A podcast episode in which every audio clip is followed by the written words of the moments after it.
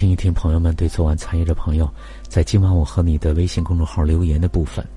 一共有七位朋友留言，点赞数最高的是烟群，其次是不要对人性抱幻想和乌云。在这儿要非常感谢四海，呃，每一次为节目把微信公众号留言整理好发给我，谢谢四海。烟群说：“爱是有很多层，有致命诱惑之爱，因为阴影人格的吸引欲罢不能；有填补匮乏之爱，找到了完美父母，弥补遗憾。”讲真，红尘男女的爱情，爱的层级和品质都很 low，大多数都是小我之间的你死我活、卿卿我我，不纯粹、不明亮、不坦荡、不稳定。只有基于彼此真正的看到和懂得、认得和接纳彼此灵魂的真实样子之后的爱，才是生命之爱、灵性之爱，才会经得起人世间的风风雨雨、旦夕祸福。就像一棵树，夏天浓荫遮日，冬日叶落凋零，随着季节。它的外形就会发生这样的变化，但是你依然认得这棵树，而且树还会长大，可能遭受虫害或者雷击，会发生各种变化，但树依然是这棵树，你会一直认得这棵树，你也会一直爱这棵树，一直呵护它，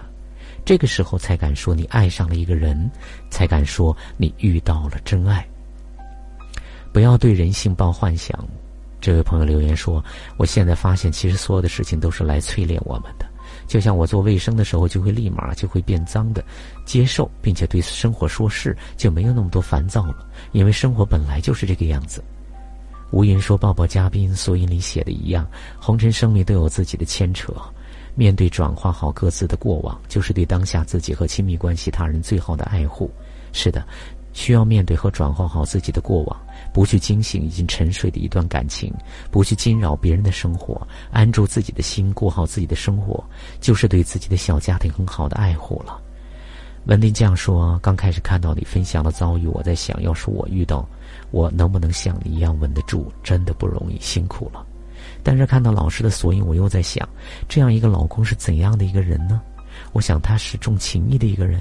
前女友病了，他去帮助。虽然爱情是自私的，但是我想，这样一个重情义的人，对他的妻子也不会真正的无情无义的吧？这种事情的发生，真的是对一段感情的考验，也是对妻子和丈夫各自的考验。加油！Sandy 说，爱有很多层次，提升了自己对生命的理解，对爱的体验，才会进入更深的、更慈悲的爱，穿越了老公的标签、我的标签，会进入生命层面去爱吧。阿鹏说：“其实第一次看的时候有点懵，第二次看的时候，我在想我会怎么做。不管是作为男方还是作为女方，如果我是男方，我想我也会尽我所能去帮助，毕竟是自己曾经重要的人。作为女方，我只怕要疯了，伤心难过是难免的。可是如何淬炼，如何穿越，还要进一步抱抱嘉宾。”麦麦林子说：“看到老师写的，带着生活里猝不及防的痛，牵着小的，顾着老的，尽力给身边人一如既往的安稳平静，这几乎是成人世界里生活状态的标配。就此体验，我大哭。这样一个善良的生命体，带着愧疚，尽力做好自己该做的。红尘生命却不是在红尘生命里被善待而伤心难过。哦，在这儿要感谢各位留言和点赞的朋友。”请之前点赞数第一名的朋友，在今晚我和你的后台留言，留下自己的实名电话和点赞数第一名那一期节目的名称，我们会联系到您，或者加“如烟”这两个字的全拼，“如烟”的全拼再加数字四二三为微信好友，直接跟如烟取得联系，告知您领奖的相关事宜。在这儿谢谢大家，感谢您的收听陪伴，明晚十点咱们再见。